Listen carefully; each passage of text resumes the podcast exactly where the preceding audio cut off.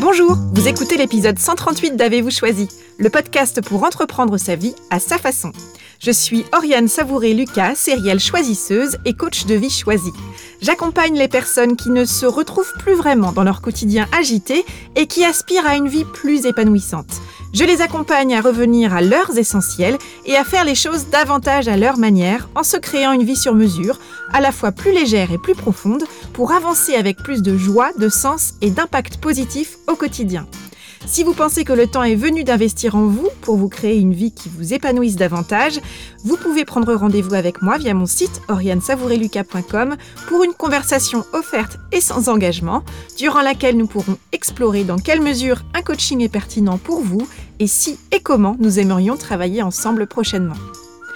Avez-vous choisi le podcast Ce sont trois formats pour explorer le vaste et intrigant territoire du choix.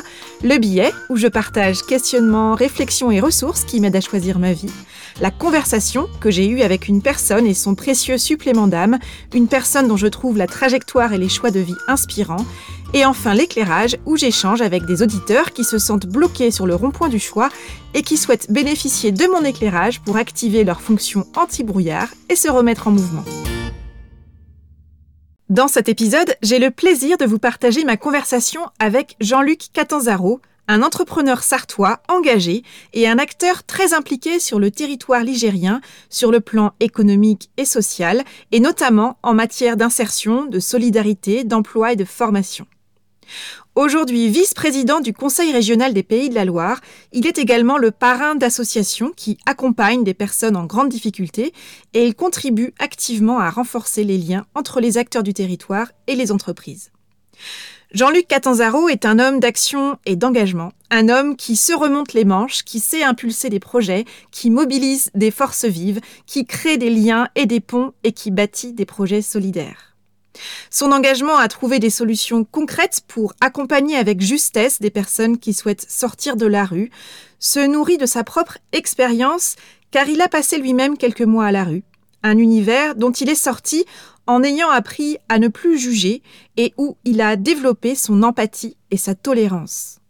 J'ai fait la connaissance de Jean-Luc Catanzaro le 24 novembre 2021 à l'occasion des deux ans de l'antenne angevine de l'association 60 000 rebonds. Cette association, elle accompagne des entrepreneurs qui ont perdu leur entreprise suite à une liquidation et elle les accompagne à se reconstruire personnellement et à rebondir vers un autre projet professionnel. J'y interviens en tant que coach bénévole depuis novembre 2021 et à travers cet engagement, j'ai à cœur de contribuer à mon niveau à changer le regard sur l'échec en France, ce qui est un des objectifs que s'est donné cette association. Et ce soir de novembre 2021, donc, c'est une salle entière qui a été bouleversée par Jean-Luc Catanzaro, qui nous a partagé avec sincérité et humilité ce bref chapitre de sa vie, la manière dont il a rebondi, ainsi que les diverses opérations qu'il a mises en œuvre depuis pour contribuer à son niveau à changer les choses autour de lui. C'est toute la salle attentive et émue, qui a été touchée par son témoignage et qui s'est interrogée sur son propre regard sur la rue, ses habitants, sur le rebond et sur l'engagement. Après son intervention, je suis allée remercier Jean-Luc pour le cadeau qu'il nous a fait en nous partageant son expérience et son engagement, pour lui dire combien, par son témoignage, il avait dans cette salle changé le regard sur la rue, l'échec et la vulnérabilité, et pour lui dire combien j'aimerais beaucoup enregistrer une conversation autour du choix avec lui. Cette conversation, il ne l'a pas acceptée pour parler de lui, parce que parler de lui, ce n'est vraiment pas ce qui lui importe. Il l'a accepté quand je lui ai dit combien je souhaitais mettre en avant la place du choix dans son parcours, son choix du lien, de l'action, du sens, son choix de contribuer à changer le regard sur l'échec et sur la réussite, et que j'avais envie de contribuer, à mon niveau, à diffuser sa manière pragmatique et nuancée de s'engager au quotidien. Je suis ravie qu'il ait accepté et j'espère de tout cœur que cette conversation atteindra de nombreuses paires d'oreilles. Au cours de cette conversation, Jean-Luc et moi parlons, entre autres, de ce qu'il a appris de cette courte période de sa vie passée dans la rue, de ces rencontres qui changent tout et des moments déclencheurs, du pouvoir des mots, des regards, des sourires et des questions, de bonnes intentions, de besoins, de justesse et d'attention, ou encore d'échecs, de réussite et de vision du monde. Sans plus attendre, je vous souhaite une bonne écoute. Jean-Luc Catanzaro, bonjour. Bonjour. Donc vous êtes un entrepreneur engagé au parcours euh, atypique, on va dire, et on va évoquer cela. Aujourd'hui, vous êtes entre autres, euh, parce que vous avez beaucoup de casquettes, mais vous êtes entre autres vice-président de la région des Pays de la Loire euh, aux côtés de Christelle Morancet. Mais il y a quelques années, vous êtes passé d'une belle situation à la rue. C'est comme ça que je vous ai rencontré à travers un témoignage de, votre parcours dans le cadre de l'association 60 000 rebonds. Et hum, j'aimerais, euh, si vous en êtes d'accord, que vous nous partagiez ce que vous avez appris de plus précieux de cette période de votre vie. Bah, euh, on, en a déjà parlé tous les deux un petit peu quand on s'était croisés. C'est vrai que ce pas des sujets que j'aime forcément euh, évoquer. Voilà. D'abord parce que souvent c'est ce qui ressort alors que j'y ai passé peu de temps. Et donc, j'ai fait évidemment forcément beaucoup d'autres choses. Euh, et puis, euh, voilà, c'est toujours une histoire très perso, ce genre de, situation, et on n'a pas forcément envie de, forcément d'en parler. Euh, en fait, si je me suis décidé parfois à en parler, c'est parce que ça permettait de mettre de la lumière sur sur ces situations. Ça permettait de monter des, notamment des actions que j'ai pu mener sur le Mans, grâce euh, évidemment à la, presse, hein, qui, relaie euh, plus facilement une histoire un peu atypique qu'une histoire euh, traditionnelle, on va dire. Et donc, ça m'a permis de pouvoir passer tout un tas de messages, de mettre de la lumière sur ces personnes et de monter des actions pour leur trouver des, solutions autour de, des idées reçues, pour les faire évoluer, du logement ou d'autres situations positives ce que j'ai retenu de ce passage, euh, évidemment, d'abord quand on, y tombe, c'est un petit peu curieux parce que vous avez, euh, difficilement un, mode d'emploi. il n'y a pas de, euh, règlement intérieur. voilà, il n'y a pas forcément quelqu'un pour vous accueillir et vous expliquer ce que tu peux faire, ce que tu peux pas faire. Donc les choses s'apprennent un peu sur le tas. Donc il y a des gens qui sont un peu plus un peu plus aguerris, qui sont là depuis un certain temps. Euh, certains sont un peu, un peu parrains. Euh, c'est pas pas un endroit très agréable évidemment parce que ça il y a des moments où ça caille. L'été il fait très chaud aussi hein. Euh, et puis c'est ça peut ça peut castagner un peu de temps en temps. Mais c'est aussi un endroit extrêmement solidaire avec euh, j'allais presque dire un côté famille qui est qui est assez remarquable qu'on apprend à découvrir et auquel on finit par s'attacher assez, assez fortement. Euh, parce que euh, c'est un, milieu évidemment forcément à part. Ce que j'en ai retenu, moi, c'est euh, plusieurs choses. D'abord, on, apprend forcément un, volet tolérance et à, et à, ne pas porter de jugement parce que lorsque vous êtes à la rue, les gens vous regardent finalement assez peu. Et si vous vivez pas ça avec un peu de sérénité, un peu de recul, en y mettant euh, euh, un peu de discernement, bah, vous passez votre temps à, être en, guerre avec les gens. Et puis euh, petit à petit, on comprend que ni celui qui est à la rue peut dire bonjour à tout le monde, parce qu'il y a beaucoup de gens qui passent devant nous, ni celui qui passe dans la rue, on finit par comprendre que c'est pas si simple. Euh, on va pas s'arrêter non plus partout. Bonjour monsieur, bonjour monsieur, bonjour monsieur. Qu'est-ce qui va se penser? Qu'est-ce qui, qu'est-ce qui va me dire? Qu'est-ce qui va me demander? Qu'est-ce qui va se passer? C'est pas forcément évident parce que euh, ben parce que la, personne qui passe dans la rue, même si elle a de bonnes intentions, même si elle a envie, est-ce qu'elle va rester longtemps? Est-ce qu'elle va parler longtemps? Est-ce que ça va Est-ce qu'il va me demander quelque chose? Est-ce qu'il va me demander une pièce? Est-ce que et puis, puis il peut y en avoir un certain nombre euh, sur mon chemin, donc en général, on part pas une demi-heure avant, histoire de passer du temps avec tout le monde. Donc, c'est, on finit par comprendre ça aussi. Donc, euh, et puis, euh, mais c'est quand même difficile de, de, vivre ce, manque de regard. Ce manque juste, euh, c'est pour ça que on en parlera peut-être après, mais j'ai monté une opération qui s'appelle Un regard, un sourire, qui avait un seul message. Quand tu croises une personne à la rue, juste un petit regard, juste un petit sourire et on se doit rien. C'est juste ça qui manque parfois. Et ça, je l'ai compris le jour où euh, ce sont les, notamment le regard des enfants. Quand les enfants vous, regardent, ils n'ont ils ont pas un regard euh, craintif, ils n'ont pas un regard euh, jugeant, parce que parfois il y a des regards compliqués, hein, y compris des regards un peu de dégoût, ça peut arriver, ou de l'indifférence, ce qui n'est pas forcément mieux. L'enfant, il regarde avec incompréhension. Ce qui fait là le monsieur? Pourquoi il est assis? Pourquoi il n'a pas de maison? Et c'est euh, ça qui permet de, aussi de se reconstruire parce qu'on se dit, après tout, euh, voilà, à l'origine, euh, le petit bonhomme, la petite dame, c'est plutôt quelqu'un de bien, quoi. Donc voilà, donc j'ai retenu, on, retient ça. Après, on retient aussi, on apprend beaucoup la tolérance, forcément on apprend évidemment l'empathie. Et puis euh, moi, j'ai aussi appris une chose, c'est la, différence euh, qu'il y a euh, entre le, ce qui peut paraître superflu, ce qui peut paraître important et ce qui peut paraître essentiel. Quand on traverse un moment difficile, on met assez facilement la hauteur des, difficultés qu'on vit, on met finalement, on, regarde les choses avec un peu de, avec des curseurs. Et je donne souvent cet exemple quand euh, j'en suis, euh, quand j'essaie de sortir de la rue, je, m'étais pris une chambre d'hôtel. Et c'est vrai que ce soir-là, dans cette chambre d'hôtel, on se dit, euh, c'est important de se laver, c'est important de, de se doucher, c'est important de dormir au chaud avec une couverture. Mais ce qui est essentiel, c'est de fermer la porte. Ce qui est essentiel, c'est de dormir en sécurité, c'est de dormir apaisé sans être dérangé, sans se poser de questions, sans se dire on va être viré. Euh, c'est énorme. Donc voilà, je, je, retiens, je retiens ça, puis je, je retiens aussi ce qui m'a surpris en arrivant. Parce que j'avais des collègues, euh, si j'ose dire, de, la rue qui me parlaient de liberté.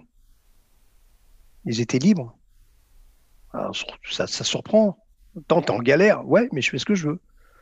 Et si j'ai envie de dire merde à quelqu'un, je lui dis merde. Et je dois plus rien à personne. Hmm. Et puis je leur disais, mais vous ne posez pas la question de sortir. Euh, de... Et, là, on m'explique que quand on tombe à la rue, c'est qu'on a pris des pains de la vie dite normale. Et toi, tu es en train de nous dire, retourne-y, prendre des pains. Donc il y avait ces paradoxes-là, à la fois un endroit difficile et un endroit très solidaire, un endroit où euh, on parle de liberté et on ne doit rien à personne, donc pas de contraintes. Donc on est presque content. Et en même temps, c'est difficile. Évidemment, c'est une vraie galère. Bon. Mm. Et euh, voilà, c'est ce genre de choses que je, que je retiens. Et puis, euh, et puis euh, le regard de certaines personnes aussi, de, mm. les rencontres. Moi, je me souviens de cet homme que j'ai rencontré qui, qui s'assoit à côté de moi. Je souris parce que il, était, il était d'abord il était marrant, mais il était, c'était un peu le parrain, quoi. C'était le, sage, celui qui, qui tendait la main au nouveau, qui, qui, nous disait tu peux te laver là, tu peux manger là, enfin des trucs et les astuces qui permettaient de de, de, vivre des moments un peu moins compliqués. C'était monsieur un peu truc astuces et bonnes adresses, quoi. Et puis il s'assoit à côté de moi un jour et puis il me dit, euh, me dit mais qu'est-ce que tu fous là? Et moi je lui dis bah, je fais comme toi. Il me dit non, pas comme moi. Ben, je dis si. Il me dit non. Non, parce que toi, euh, euh, toi, tu subis. Comment ça? Mais oui, moi, j'ai choisi d'être dans la rue. Je as choisi d'être dans la rue Il me dit ouais, moi, j'étais un ancien ingénieur. J'avais une bonne situation. J'avais, j'en ai, ai juste marre. J'avais envie de vivre autre chose. J'avais envie de lâcher toutes les contraintes. J'ai choisi de vivre dehors et de tout laisser tomber. Toi, tu subis. Alors, tu vas plutôt bien encore, tu tu bois pas encore, tu, m'avais dit tu picoles pas encore, euh, euh, tu voilà, tu es malheureux. Euh. Donc maintenant, tu te lèves et, tu te débrouilles. Il m'avait dit lève-toi, tu pues. Il m'a pas dit casse-toi, tu pues, il lève-toi, tu pues. Je me rappelle très bien. Alors, je me rappelle pas de son visage, oui, mais, mais son, son nom, j'en sais rien, mais je me rappelle bien de ses yeux, plutôt bienveillants. Et c'est suite à cette rencontre que je suis retourné, euh, que, j'ai pris cette petite chambre d'hôtel pour euh, mieux me préparer pour pouvoir euh, essayer de trouver du, boulot. Quoi. Ce que je trouve assez incroyable dans cette conversation que vous avez eue, qui est finalement un bref moment, dans un moment qui lui-même, comme vous l'avez dit, est un bref moment de votre vie, c'est-à-dire que ça, ça ne caractérise pas l'ensemble de tout le parcours que vous avez eu et, vécu, mais c'est le pouvoir finalement euh, des rencontres d'une part, qui est caractérisé dans ce moment-là, et le pouvoir des mots. Et je trouve très euh, euh, puissant qu'il y ait justement eu cet échange autour de la notion de choisir.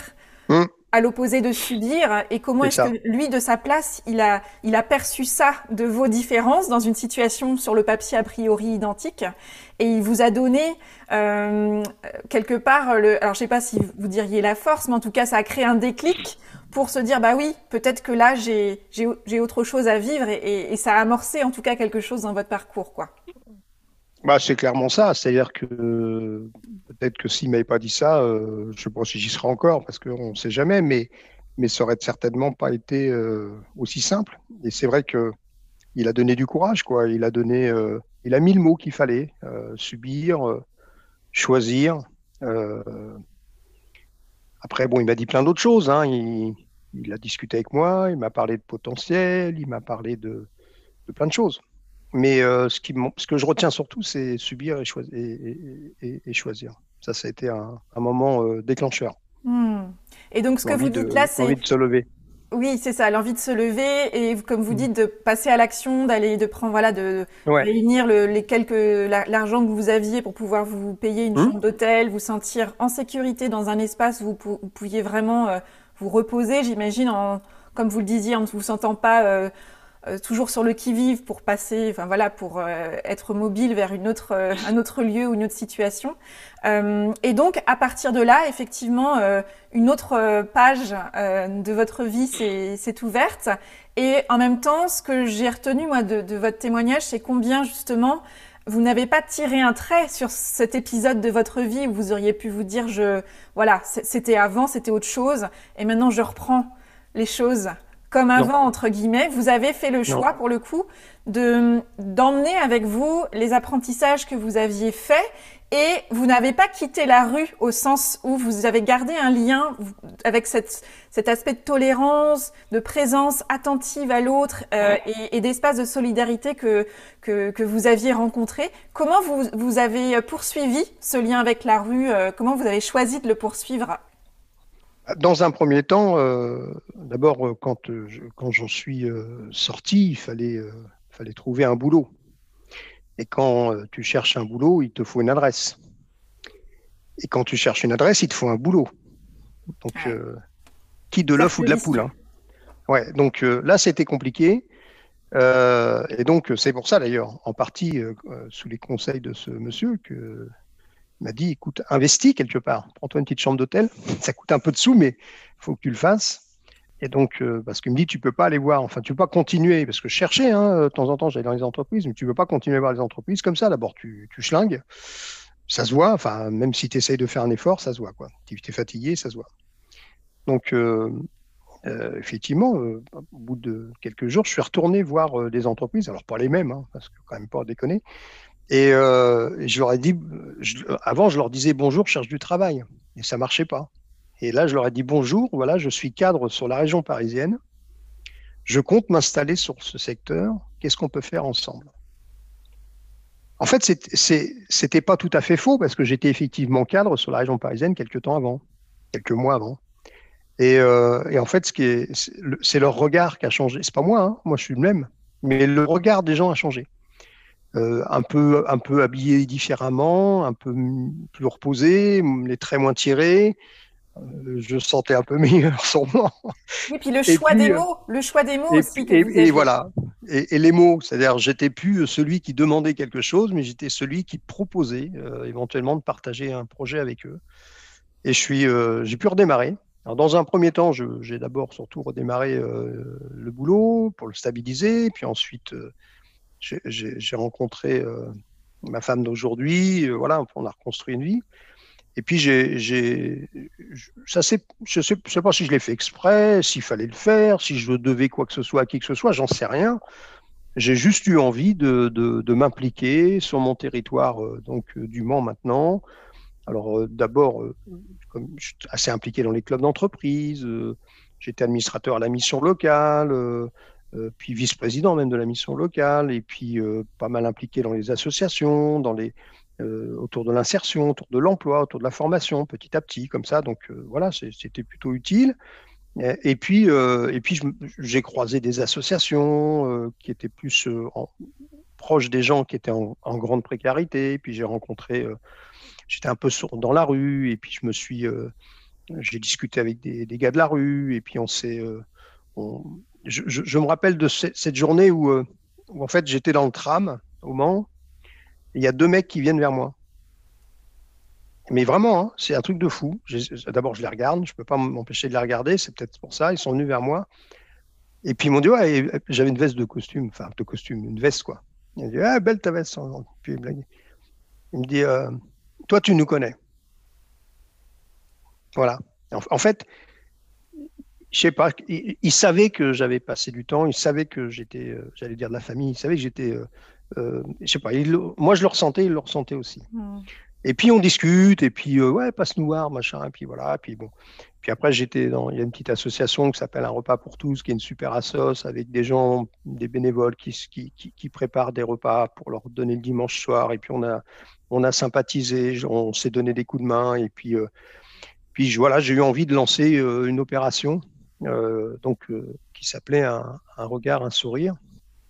Donc dans un premier temps, j'avais, comme j'avais pas mal de réseaux notamment dans le monde de l'entreprise, euh, formation, insertion, logement, enfin de, tous les acteurs, y compris politiques, hein, du territoire, j'ai d'abord eu l'envie de monter la soirée de la solidarité. Donc j'ai été voir euh, le, stade, le MM Arena, donc le, stade du Mans, le grand stade du Mans. Et puis, euh, puis le boss que je connaissais un peu m'a dit bah écoute super, on fait on fait un repas. Donc on a fait un grand repas avec des jeunes. Je, mets toujours des jeunes dans les actions, des jeunes des lycées professionnels du Mans qui sont venus euh, fabriquer et servir un super repas qu'on a vendu. Euh, donc j'ai invité euh, le maximum de personnes. On a fait, on a fait le plein, à 300 personnes dans la grande salle. une soirée de prestige qui était magnifique et on a récolté un peu plus de 12 600 euros pour, pour trois associations que je parrainais. Il y avait la Croix-Rouge avec ce qu'on appelle les maraudes, hein, le SAMU social. Il y avait un repas pour tous et puis l'épicerie solidaire dont j'étais le parrain aussi. Et puis, euh, et puis voilà, c'était, euh, on était super contents. Sauf que je me suis dit, mais il manque quelqu'un quand même là, dans, cette salle. Il y avait tous les acteurs de l'emploi, de la formation, de l'insertion, de, de, politique, euh, les clubs d'entreprise, les organisations professionnelles, les organisations syndicales, tout le monde était là, sauf les gens de la rue. Et je me suis dit, mais il faut que je fasse quelque chose. Et, à, la, fin de la soirée, il y, a, le patron de la, CCI euh, du Mans, euh, CCI Formation du Mans, Olivier, qui vient me voir et qui me dit Jean-Luc, on n'a pas été assez, on t'a pas assez aidé. Euh, on va t'inviter avec, avec les partenaires qu'on a organisés avec moi, des partenaires associations, et, et les gens de la rue, on va, on va t'offrir des, repas au CFA de restauration, ce qu'on appelle un, un restaurant d'application. Oui.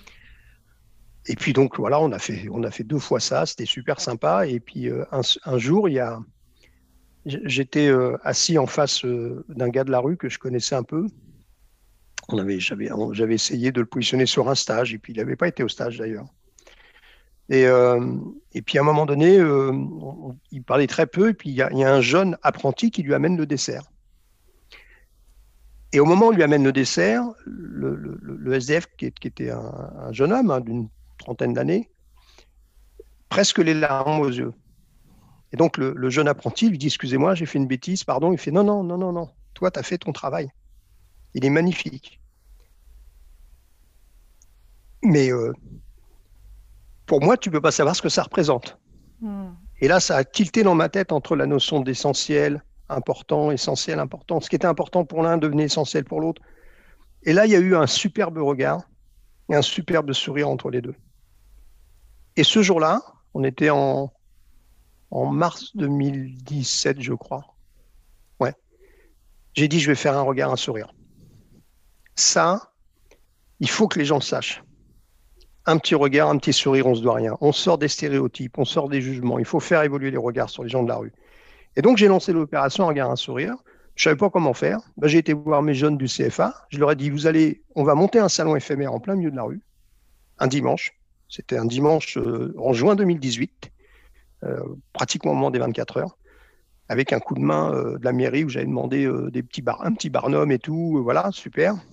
Yves Calib, qui est, le qui l'adjoint en maire en charge des solidarités, quelqu'un qui est extrêmement sensible à tous les sujets de solidarité et très actif sur le terrain, un élu vraiment de terrain. Il m'a dit T'inquiète, je t'amène de la flotte, je t'amène de l'électricité, on va se débrouiller super sympa. Et, donc, on a fait cette opération. On a coiffé plus d'une cinquantaine une quarantaine une cinquantaine de, personnes de la rue. Et du coup, on a eu plein de presse. Et grâce à cette opération de presse, on a pu envoyer les messages qu'on voulait envoyer. Un regard, un sourire, on se doit rien. Et on a eu tellement de succès euh, au niveau de la presse qu'on a été élu au talent de la Sarthe, puisque en Sarthe, il y a un, peu les Césars euh, par catégorie, euh, le, vainqueur des employeurs, le vainqueur machin, puis nous, on a eu le trophée de l'opération de solidaire. Donc, on a été élu talent de la Sarthe solidaire. Voilà, donc ça a encore buzzé. Et puis après, on a fait les Noëls au MM Arena, deux fois de suite. On a fait des, avec, avec les partenaires, avec les gens de la rue, avec des concerts, voilà, au stade. J'ai pas un rond. Hein. Hmm. J'ai pas, j'ai pas un euro. Hein. C'est toujours des copains qui qui, euh, qui, qui, me disent OK, on me donne un coup de main et tout. Donc c'est en fait, je n'ai fait que faire du lien entre un monde associatif et un monde euh, plutôt entreprise, enfin faire du lien avec euh, parce, que, parce, que, quand on a du réseau, ça permet de faire du lien. Vous créez des ponts en fait. Vous créez oui, des tout ponts simplement, entre les univers et entre les individus. Mais ce que je trouve très très touchant dans ce que vous décrivez là, c'est combien votre ambition en fait c'est l'action, c'est-à-dire de partir de. Il y a un constat, il y a une situation que vous vous observez il y a un déclic, une certaine prise de conscience de votre côté et vous dites, bah, on peut pas en rester là. Comment est-ce qu'on amplifie ce phénomène-là en termes de prise de conscience et comment est-ce que pas à pas, personne après personne, on fait monter du monde à bord, quoi. C'est ça? Ah oui, puis plus on me dit que c'est compliqué, plus ça me donne envie, et plus on me dit que c'est impossible, et plus ça me donne envie. Moi, je, je donc, après les deux Noël au MMA Arena, je me suis dit, mais qu'est-ce que je fais de ce succès? Parce que je m'en fous du succès pour moi, c'est pas le problème. Moi, ce qui m'intéresse, c'est qu'on a fait évoluer les, les, regards sur les, sur les personnes, on a fait évoluer les idées reçues. J'ai des gens de la rue qui me disaient que les gens leur parlent plus. J'ai des gens que je connais qui sont des amis qui avant n'osaient pas les regarder et maintenant les regardent, leur dit bonjour et ils me disent ça me fait du bien à moi aussi. Oui. Moi, j'étais heureux. Ben Après, je me suis dit, mais est-ce que je peux aller plus loin? Alors là, je me suis dit, c'est quoi le, le problème C'est le logement. Bon, j'ai dit, je vais essayer de faire quelque chose sur le logement. Bon. Alors je réfléchis, voilà. Donc euh, bah, j'actionne le réseau, je vais voir, euh, à l'époque c'était encore la DCCS, hein, la Direction départementale de la cohésion sociale. Je connaissais un petit peu de monde évidemment, et puis je vais les voir, et je dis explique-moi comment ça marche ce logement. Alors il me dit il y a le 115, les urgences, il peut y avoir un hôtel, il peut y avoir des foyers, foyers collectifs, il peut y avoir des choses en individuel, etc. Je dis tu me parles beaucoup d'hébergement, mais est-ce qu'il y a des logements?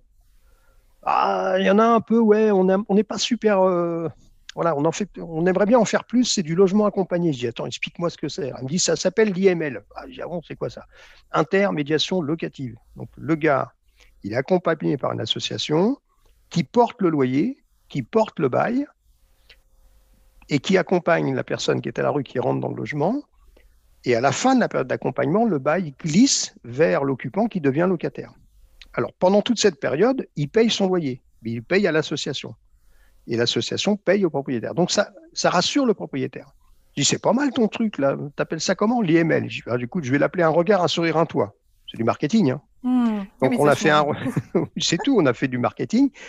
Alors j'ai lancé l'opération parce qu'évidemment j'ai peu de réseau avec euh, les copains, les clubs d'entreprise, patins, etc. Euh, cette année, on est à 76 personnes. 67 personnes sur la ville 76. Ouais, un truc de fou. Plus euh, une maison sur Sablé, une maison sur la Flèche. Donc, euh, ah euh, je ne suis pas tout seul, hein, bien sûr. Mais ça veut dire qu'on a, on a ouvert le champ des possibles vers d'autres d'autres types d'hébergement qui est passé. On est, on est, plutôt sur le logement. Le logement, c'est plus durable que l'hébergement. Mm. L'hébergement avec les gens de la rue, c'est un peu des allers-retours quand même. C'est un peu compliqué. Oui, l'idée, c'est L'idée, c'est vraiment de créer de. En fait, ce que j'entends, c'est que vous êtes euh, dans ces moments, vous, de, de choisir de donner l'impulsion, y compris de donner l'impulsion de manière durable à des personnes qui sont prêtes, en fait, à, à changer, à sortir de la rue, mais qui n'ont pas les codes ou plus les codes pour la suite et qui n'ont plus euh, la visibilité. Euh, et, vous, vous travaillez à recréer des ponts finalement entre les personnes et les univers pour que cette envie d'avancer, elle soit possible et elle soit euh, nourrie en fait en termes d'énergie par quelque chose de possible dans, dans, de manière très pragmatique et très concrète, quoi. Alors, c'est effectivement très pragmatique et concret, et surtout chacun à sa place. C'est-à-dire que moi, euh, euh, je m'appuie sur des associations. Je n'ai pas créé d'association volontairement. Tout le monde pense qu'il y a une association à regard un sourire. Il n'y a pas d'association. Je ne vais pas les créer alors qu'il y a des gens qui savent faire. Par mmh. contre, j'ai créé les conditions à ce qu'ils puissent faire. Donc, et, là, si je prends l'exemple d'un de, regard sur un toit, lorsque l'on a lancé ça, donc il y a une association qui est partenaire sur le Mans, c'est Tarmac, et à l'extérieur du Mans, c'est Croix-Rouge. Donc c'est bien eux qui font l'accompagnement, c'est bien, c'est bien eux qui, qui vont, entre guillemets, j'aime pas le mot, mais sélectionner, enfin choisir la personne, parce que évidemment, vous avez des profils différents. Vous avez des gens qui sont prêts à être en, en, en, appartement et d'autres qui sont plutôt encore euh, sur un profil hébergement. C'est eux, c'est leur métier de voir si la personne elle est plus autonome ou moins autonome, si elle a besoin d'un accompagnement renforcé ou un peu moins renforcé, si elle est plus proche de, la sortie ou pas. Donc c'est eux qui étudient la situation de la personne et c'est eux qui, qui, positionnent. Donc euh, moi, je ne fais finalement que, que de la com, finalement. Je, j'exagère un peu, mais et en fait, c'est leur, leur, leur, leur job à eux de, de, de, de, regarder. Parce que à la rue, vous avez, vous avez différents profils de gens de la rue. D'abord, un SDF, c'est un sans domicile fixe. Ça ne veut pas dire que c'est quelqu'un qui dort tout le temps dehors. Parfois, oui. Parfois, un squat. Parfois, un copain. Parfois, un hébergement. Parfois. Les gens qui dorment réellement, qui vivent réellement à la rue sont moins nombreux que euh, les SDF. Euh, il y a des chiffres, on les connaît. Hein. Sur, la France, on, a des estimations. Euh, mais, mais, globalement, un regard, un sourire, c'est plutôt pour des personnes qui sont dans des situations où ils sont en train de s'interroger pour sortir, un peu comme je l'ai vécu moi, quelque part. Mmh. Et donc, c'est, ça a donné d'excellents résultats parce que la sauce fait le boulot, fait le job et maîtrise, et c'est leur job. C'est pas, pas, pas, moi qui fais le job d'accompagnement, d'accord. Ce que je trouve euh, très intéressant dans la démarche et dans toutes les démarches en fait que, que vous impulsez, c'est la notion de choisir la juste posture et la juste place. C'est-à-dire que quand vous parlez de un regard, un sourire, dans cette notion de regard, j'entends euh, bah, cette phrase, en fait, je te vois, je vous vois, c'est-à-dire cette première phase de reconnaissance qui rend quelque chose de possible dans la réintégration, en fait, d'une personne dans, un, dans un collectif aussi qui est plus large que celui de, de la rue. Et euh, ce que je trouve très touchant, c'est combien il y a cette attention à ne pas forcer les choses. On en avait un petit peu parlé quand on s'est rencontrés, mais on peut parfois, quand on, on, on, évolue dans, dans l'univers des associations et du bénévolat, avoir des personnes qui, qui ont très envie, qui choisissent de s'engager avec cette presque cette mission d'être utile et d'aider les autres et qui finalement, de manière un peu maladroite, vont vont, euh, vont forcer les choses et vont mm. chercher à aider des personnes qui n'en ont pas envie. Donc comment est-ce que vous pouvez euh, nous, nous partager justement ce retour d'expérience sur euh, comment choisir le juste dosage, la justesse dans la posture qu'on a finalement? Alors, j'ai pas de solution miracle parce que d'abord, euh, j'ai pas fait de thèse sur le sujet, mais juste de, juste de l'expérience. C'était modeste, mais une certaine expérience certainement. Euh, d'abord, euh, la, la, première chose qui m'a marqué, c'est quand euh, moi-même j'ai posé la question à des mecs de la rue qui me disaient mais sortir, tu rigoles? J'en ai pris tellement plein la gueule et tu me demandes de retourner en prendre plein la gueule? C'est-à-dire ben oui, je, je, je, suis tombé parce que j'étais dans un monde où j'en ai pris plein la tronche et tu me demandes de retourner dans un monde plein la tronche avec plein de contraintes, avec plein d'emmerdements, avec plein de factures, avec plein de... Euh, non, j'ai pas envie d'y retourner. C'est ça. Ben, voilà, ça va, j'ai pas, je pas tant de l'ajout, c'est bon. Donc déjà, ça, ça m'avait marqué. Ça, c'est le premier point. Et, et, et, c'est vrai qu'au fur et à mesure de différents accompagnements de, de, que j'ai pu faire, que je fais des maraudes, je vais, le, je vais le soir sur la distribution de repas ou des choses comme ça, je vois, je vois, je vois des bénévoles qui effectivement arrivent avec, une envie de, de, les sortir de la rue. Euh, je vais t'aider, qu'est-ce que tu as comme problème je La posture de euh, sauveur, comme ouais, on dit. Ouais, ouais, ouais. Alors, bon, c'est plein de bonnes intentions, il n'y a pas de, y a pas de souci. Puis des fois, ça peut même être utile. Mais, et moi, les, les, gens que, que, que j'ai pu euh, emmener à, mes côtés pour donner un coup de main en tant que bénévole, je leur dis surtout, d'abord, un, tu penses à toi aussi, de temps en temps, parce que si, ça, peut être, euh, ça peut te prendre. Hein, il y a des situations difficiles, hein, des fois. Hein, euh, mm. Je pourrais vous en raconter nous deux, où il faut être bien accroché quand on, quand on voit une gamine débarquer à 23 heures du dernier train qui arrive Paris, qui arrivait de Belgique, qui était, euh, qui était congelée, et, et, à mon avis, elle avait pas 18 ans. enfin bon, on, on, voit des trucs, parfois, c'est compliqué quand même. Hein. Mm. Et elle débarque là, dit bah, Je vais voir ma copine. Euh, copine, elle n'avait pas de copine, hein, elle, était, à la rue. quoi. Bon, bref. Euh, donc, il faut, il faut aussi prendre sur soi. Et, et, je leur dis notre seule, notre seule vraie mission au départ, c'est d'être là. Juste là. juste là pour entendre et écouter. C'est tout. Il est vrai qu'à un moment donné, on peut entendre des choses où on se dit, tiens, cette personne-là est prête à recevoir un petit coup de main pour un problème de logement, pour un problème de ceci, pour un problème de boulot, pour un problème de santé, pour un problème de... Peu importe le, domaine. Où là, on se dit, tiens, je vais activer le réseau. Et là, on a, dans les bénévoles, on, a tous du réseau. Moi, c'est un peu les entreprises, d'autres, ça va être euh, la santé, d'autres, ça va être euh, le logement, d'autres, ça va être. Vous voyez, bon, moi, c'est un peu le logement et puis le boulot. Donc, euh, c'est comme ça que ça marche. Après, c'est le réseau. Mais vouloir absolument sortir, et, j'ai une expérience très récente parce que on a monté la délégation des bureaux du cœur sur, sur, la, sur la Sarthe. Je, vais préciser ce que c'est, mais en gros, c'est une association qui est née au à Nantes il y, a, il, y a, deux ans à peu près, euh, qui est partie de l'idée qu'il y a des bureaux chauffés et, la nuit et des gens dehors. Donc, euh, ça, ça, les a un peu agacés. bon, ce que je partage évidemment. Hein. Et moi, j'avais lancé un truc un peu similaire, mais ça n'avait pas pris à l'époque. J'étais tellement pris sur l'autre opération que j'avais un peu lâché. Puis un jour, euh, parce que à Regard un sourire, ça a eu pas mal de succès, ça a fait France 2, France 3, TF1, euh, Brut. Et un jour, je reçois un coup de fil d'un gars sur Le Mans qui est dans l'immobilier qui me dit Jean-Luc, euh, je le connaissais un peu, mais on ne se connaissait pas beaucoup plus que ça. Et il me dit voilà, moi, j'arrive ce matin pour proposer les visites d'un bâtiment industriel et j'avais quelqu'un dehors qui dormait devant la porte. Donc j'ai laissé rentrer, prendre une douche, faut qu'on fasse quelque chose, faut inventer un truc. Je dis attends, attends, on va rien inventer. Il existe un truc qui s'appelle les bureaux du cœur à Nantes. J'ai pas encore été parce que j'étais tout seul. Maintenant, si on est deux, on peut peut-être y aller. Bon, donc avec Emmanuel, on a lancé euh, les bureaux du cœur sur la Sarthe. En deux mois, on est à plus de 11 personnes qui sont déjà euh, euh, qui ont été positionnées dans les endroits qui, ont accepté de les accueillir. Il y a des conditions particulières, je rentre pas dans les détails. Et au début, mon, gars Manu, ah bah, c'était un sauveur. Hein. Ah bah, il, allait avec moi. Euh, attends, tu fais quoi? Qu'est-ce que tu as comme boulot? Euh, Tu connais? Qu'est-ce que tu sais faire? Attends, on se détend. Tout va bien. Donc, je lui ai dit fais des maraudes. Va les voir. Et en fait, il a compris. Il a, enfin, il a compris. Il, a, été faire des maraudes.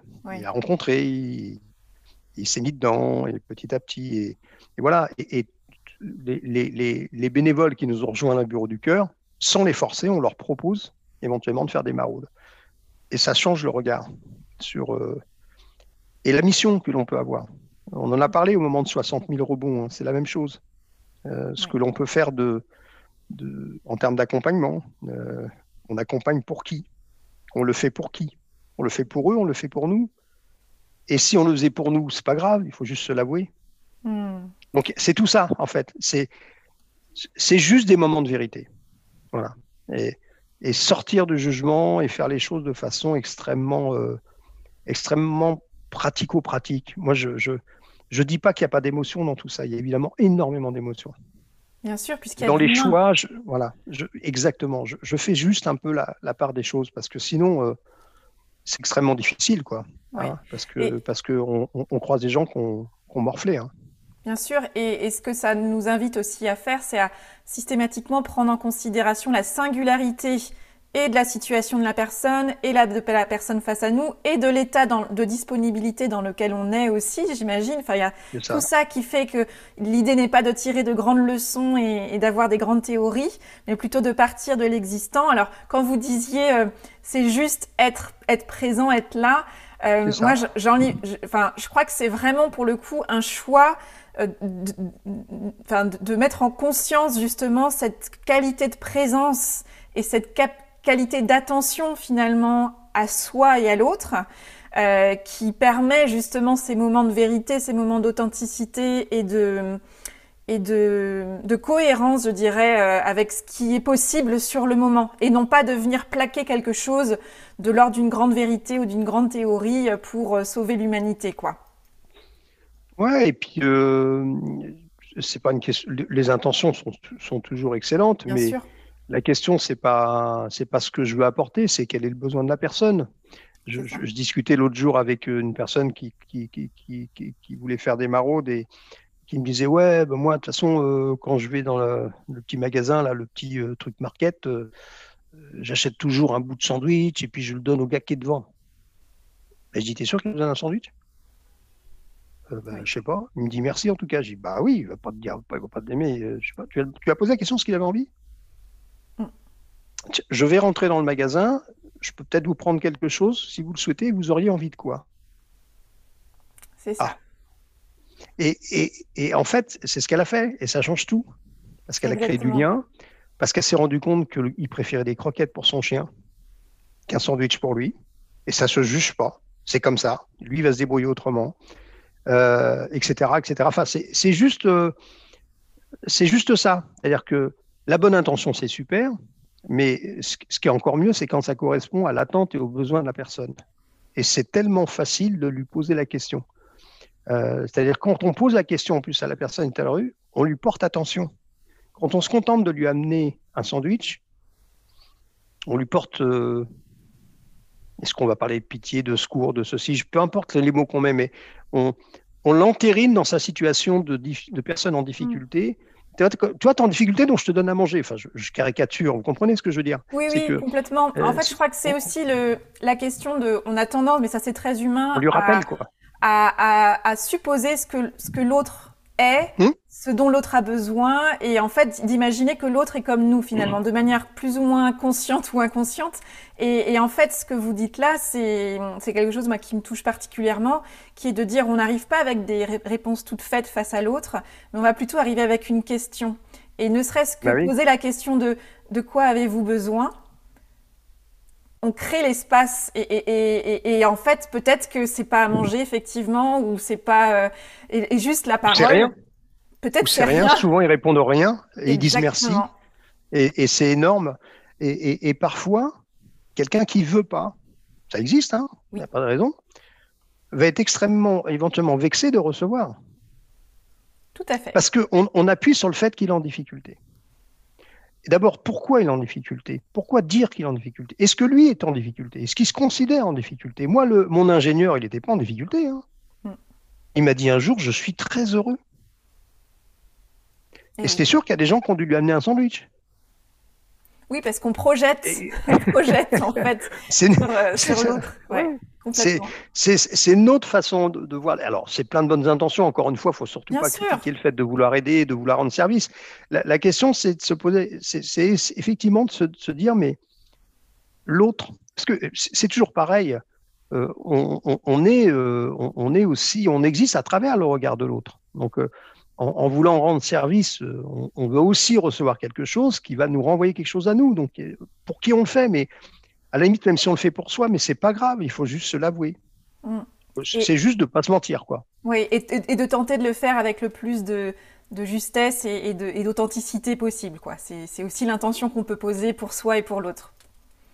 Mais imaginez, enfin, moi je sais que ça me parle, mais je ne sais pas si ça parle forcément à tout le monde, parce que c'est vrai qu'il faut parfois côtoyer régulièrement et vivre un peu avec eux.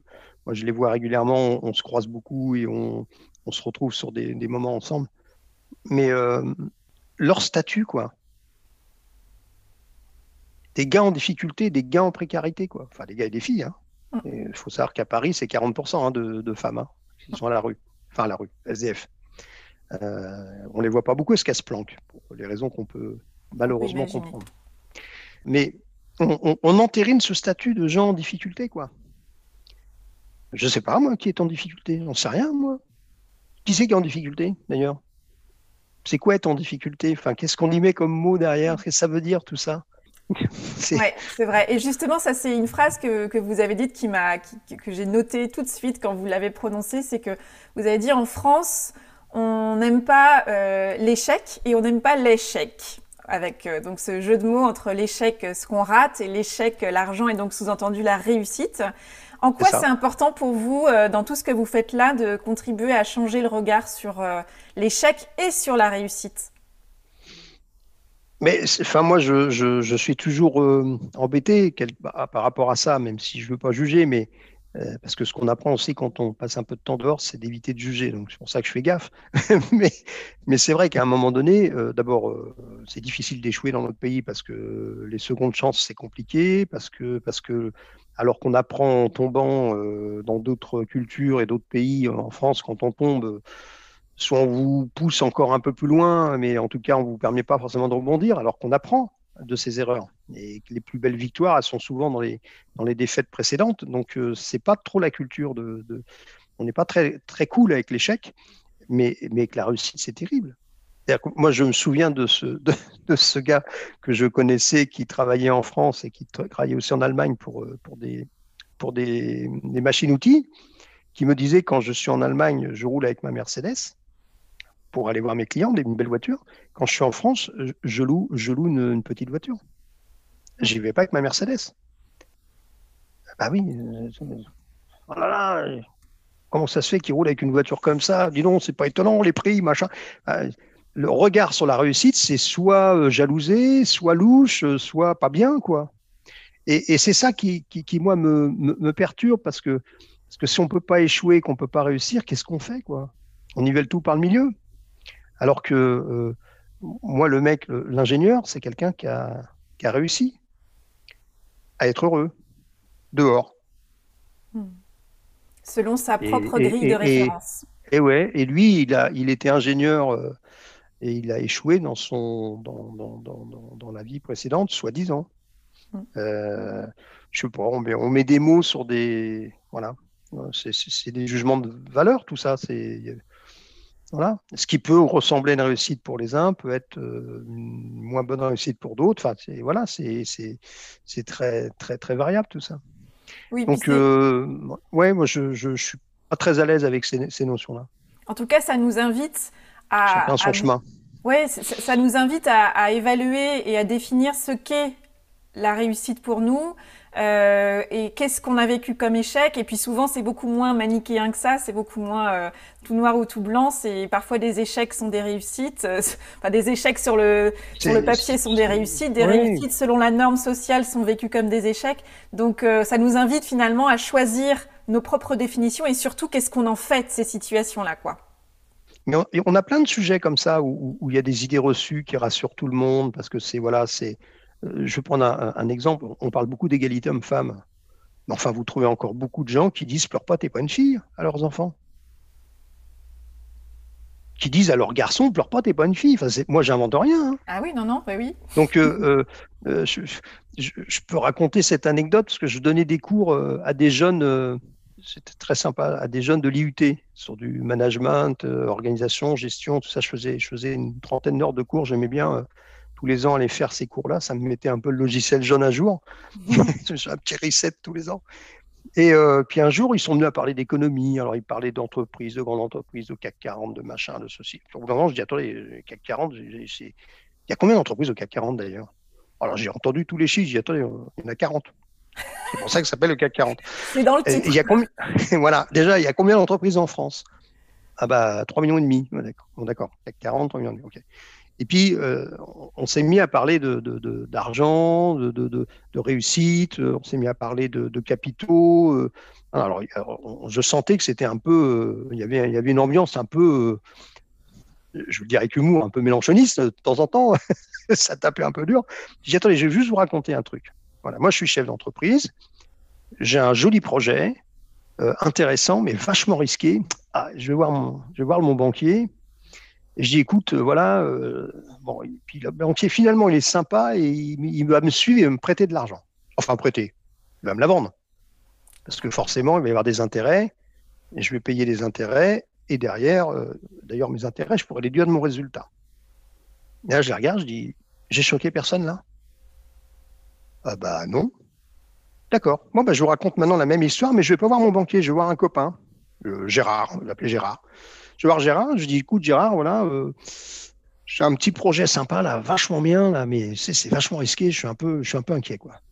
Euh, qu'est-ce que tu en penses Il me dit écoute, euh, moi j'ai un peu d'argent. Déjà j'ai dit un premier gros mot, argent. j'ai pas mal réussi. Deuxième gros mot. Allez, ben, moi je veux bien rentrer au capital. Il va être capitaliste. Hein. Troisième gros mot. Alors, si jamais on gagne, on gagne ensemble si on perd, euh, évidemment, on perd ensemble, hein, parce qu'il ne touchera rien, alors que le banquier, même si je perds, il touche quand même euh, les intérêts tous les mois. Hein. Par contre, si on gagne, on gagne ensemble. Mais il va toucher des dividendes. Ça y est, j'ai dit un quatrième gros mot. Vous voyez ce que je veux dire, c'est que c'est, on a beaucoup d'idées reçues surtout. Donc il y a des grands méchants et des petits gentils. Bon, moi, je leur ai expliqué qu'il n'y avait pas que des grands méchants, qu'il n'y avait pas que des petits gentils, il y a aussi des petits cons et des, grands gentils, voilà. Et, c'était hyper intéressant parce qu'on voyait qu'au fur et à mesure, les choses tombaient mmh. euh, et, commençaient à se positionner euh, sur, des, sur une réalité plus, plus, plus pragmatique, plus réaliste et, moins jugeante. Et plus singulière. Et là, on a eu plein d'échanges là-dessus. Voilà, et plus singulière. Dès qu'on est dans la singularité de la situation, forcément, il y a de la nuance qui est invitée dans, dans la réflexion et, dans la situation. qui nous... C'est pas tout blanc ou tout noir. C'est Exactement. Exactement. Et donc, ça, ça nous invite à, sur un, un, chemin de justesse et de, et de qualité de présence, justement, encore une fois, comme vous le disiez tout à l'heure, et d'attention à la situation particulière. On pourra avoir de longs débats hein, sur euh, ah l'éducation d'une manière générale, euh, les méthodes d'apprentissage, euh, l'école, etc. C'est l'éducation même hein, des, parents. C'est ah. tout, ça tourne autour de tout ça. Et quand on est un peu atypique, on a du mal à être repéré comme quelqu'un de normal. C'est ça, de rentrer dans les cases. C'est pas toujours ça. Ah oui, c'est pas, oui, c'est clair. Et, est-ce qu'il faut être dans les cases? Parfois, on a bah besoin d'être dans les cases pour pouvoir aussi avancer. Et en tout cas, il faut savoir en jouer. Il faut les connaître suffisamment pour pouvoir en jouer. C'est aussi tout l'enjeu, euh, notamment quand on a quitté depuis longtemps un environnement et qu'on essaye de s'y réinsérer, comme par exemple des personnes qui ont été longtemps dans la rue et qui veulent euh, reprendre le chemin euh, d'une société avec bah, des normes qui sont, qu'on le veuille ou non, qui sont, qui sont ça peut être compliqué. Hein. Vous savez, moi, je, me souviens qu'une des premières personnes qui est rentrée dans le cadre d'un regard, un sourire, un toit, qui avait son appartement, euh, Stéphane, hein, il avait beaucoup de mal à dormir les premiers soirs dans son lit. Il avait une chambre, mais il dormait par terre. Euh, tout ça pour dire qu'il faut réapprendre, euh, il faut avoir envie de réapprendre à retrouver une situation dite classique ou dite normale. Mais c'est quoi la normalité? C'est ça. Quand on regarde notre société d'aujourd'hui, euh, bon, il y a des, quelques trucs qui vont pas bien quand même. Hein. Donc, pour une société normale, euh, mm. on peut mieux faire. Comme à l'école, on disait peut mieux faire. Voilà. En tout cas, c'est euh, le bon chemin, en tout cas un chemin juste, ça va être celui de comment est-ce que, quand quelqu'un a envie d'avancer, comment est-ce que je peux, par ma qualité de présence et d'attention, créer les conditions les plus favorables pour que cette personne-là bah, sente une énergie euh, qui l'accompagne, qui la porte et qui lui permet de reprendre confiance pour avancer à sa manière sur son chemin. quoi. C'est exactement ça. Très bien résumé. non, mais c'est vrai. exactement ça. Juste être là, présent, et tu as besoin, je suis là. Hmm. Pour terminer, vous avez évoqué euh, les différentes opérations, un regard, un sourire, un regard, un sourire, un toit. Euh, parmi les auditeurs qui aimeraient euh, en savoir plus ou qui aimeraient d'une manière ou d'une autre contribuer de manière juste à toute cette démarche, qu'est-ce qu'ils peuvent faire Comment est-ce qu'ils peuvent se renseigner? Alors, déjà, j'ai une petite page Facebook, Jean-Luc Catanzaro, donc ils peuvent m'envoyer un petit message en, en MP, comme on dit, hein, un message privé pour euh, avoir des infos. Donc voilà. Euh, d'autre part, euh, un regard, un sourire, c'est simple. Hein, je cherche des appartements à louer. S'ils ont des appartements à louer, voilà, ils peuvent, se rendre utiles et faire partie des, propriétaires solidaires.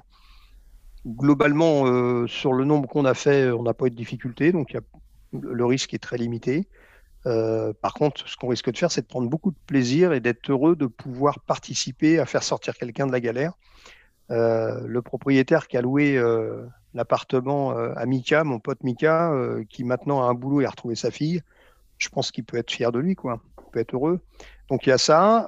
pour ce qui est des bureaux du cœur, bah, c'est plutôt les entreprises qui peuvent éventuellement euh, accepter de mettre euh, des locaux, euh, un petit bout de local chez eux à disponible. Il suffit qu'il y ait un lit, une petite armoire, de quoi grignoter quelque chose et puis, et puis, et une douche. À partir du moment où il y a un espace un peu aménagé, c'est très facile d'accueillir quelqu'un le soir et la nuit. Alors c'est du provisoire, hein, c'est le temps que la personne puisse rebondir sur une opération logement plus pérenne. Donc euh, voilà, et puis, euh, et puis après, s'ils ont envie de donner un coup de main en termes de bénévolat, euh, il n'y a aucun problème. on va leur donner des noms d'associations qui cherchent des bénévoles, il n'y a pas de souci, pas de problème là-dessus. Et on peut aussi simplement commencer par offrir un regard, un sourire, de toute façon. Alors j'allais, j'allais finir. Le plus simple, c'est ça, c'est que lorsque vous croisez quelqu'un sur le bord de la route, un petit regard, un petit sourire, et on se doit rien. Et, je vous assure que ça, ça, fait du bien aussi de le faire, pas seulement à ceux qui le reçoivent. Bien sûr, on est dans un échange euh, entre êtres mmh. humains, et ça mmh. c'est précieux. Merci beaucoup, Jean-Luc. Eh ben, c'est moi qui vous remercie de, de ce moment très sympa. Je ne savais pas à quoi je, m'attendais et c'est très bien. Voilà, donc euh, j'invite d'autres euh, personnes à vivre ce moment. C'était très agréable. Merci beaucoup. Merci Jean-Luc et à bientôt avec plaisir. À bientôt. Salut. Au revoir. Au revoir. Un grand merci à Jean-Luc Catanzaro pour sa confiance et ses partages humbles nuancé et inspirant qui donne à voir combien nous avons, chacun et chacune, le pouvoir de nous engager concrètement au plus près de chez nous chaque jour. En 1997, le psychologue Arthur Aaron a démontré qu'un contact visuel ininterrompu de 4 minutes accroît l'intimité entre deux personnes. Regarder une personne dans les yeux durant au moins 4 minutes pour la voir et la reconnaître dans sa singularité, c'est créer l'espace pour que son histoire singulière, avec ses besoins, ses rêves et ses buts, continue d'exister. Et si, à notre échelle et dans nos quotidiens, nous faisions plus que jamais le choix de la puissance du regard, de la reconnaissance de l'autre dans sa singularité et de la connexion à notre humanité commune. Alors, que vous a inspiré cette conversation? Je vous invite à identifier l'idée, la phrase ou le mot que vous choisissez d'en retenir.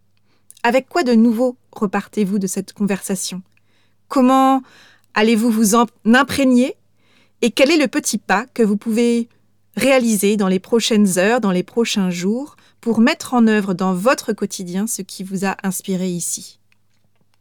Au cours de cette conversation, vous avez entendu parler de l'association Un repas pour tous, de l'opération Un regard, un sourire, un toit, ou encore de l'association Les bureaux du cœur. N'hésitez pas à vous renseigner sur toutes ces associations et ces opérations sur Internet. Quant à Jean-Luc Catanzaro, vous pouvez le contacter sur sa page Facebook. N'hésitez pas à me partager les idées, les déclics ou les questions que cette conversation aura fait émerger. Je suis toujours curieuse de savoir comment les conversations que je vous propose résonnent pour vous. Voilà, c'est fini pour aujourd'hui. Merci d'avoir écouté l'épisode jusqu'ici. J'espère qu'il vous a plu. Si c'est le cas, dites-le moi avec une constellation d'étoiles et un commentaire sur la plateforme Apple Podcast par exemple. Vous pouvez aussi partager cet épisode aux personnes qu'il pourrait intéresser et peut-être même éclairer. Vos étoiles, vos commentaires en ligne et votre bouche à oreille, voilà bien le plus précieux des soutiens que vous pouvez apporter à ce projet pour le faire rayonner. Vous retrouvez tous les épisodes du podcast sur mon site oriansavoureluca.com et sur toutes les plateformes de podcast. Pensez à vous abonner à la newsletter d'Avez-vous choisi, vous serez ainsi informé dès la publication d'un nouvel épisode et vous recevrez la graine de la semaine. C'est une graine sous la forme de réflexions et de questions que je sème par mail le lundi et que je vous invite à faire germer au fil de votre semaine. Enfin, n'hésitez pas à postuler à l'éclairage si l'idée de passer sur le podcast vous intéresse. Pour ce faire, direction la page podcast de mon site. Et surtout, n'hésitez jamais à me partager vos questions, vos avancées, vos suggestions si le cœur vous en dit. J'ai toujours grand plaisir à vous lire et à vous répondre personnellement.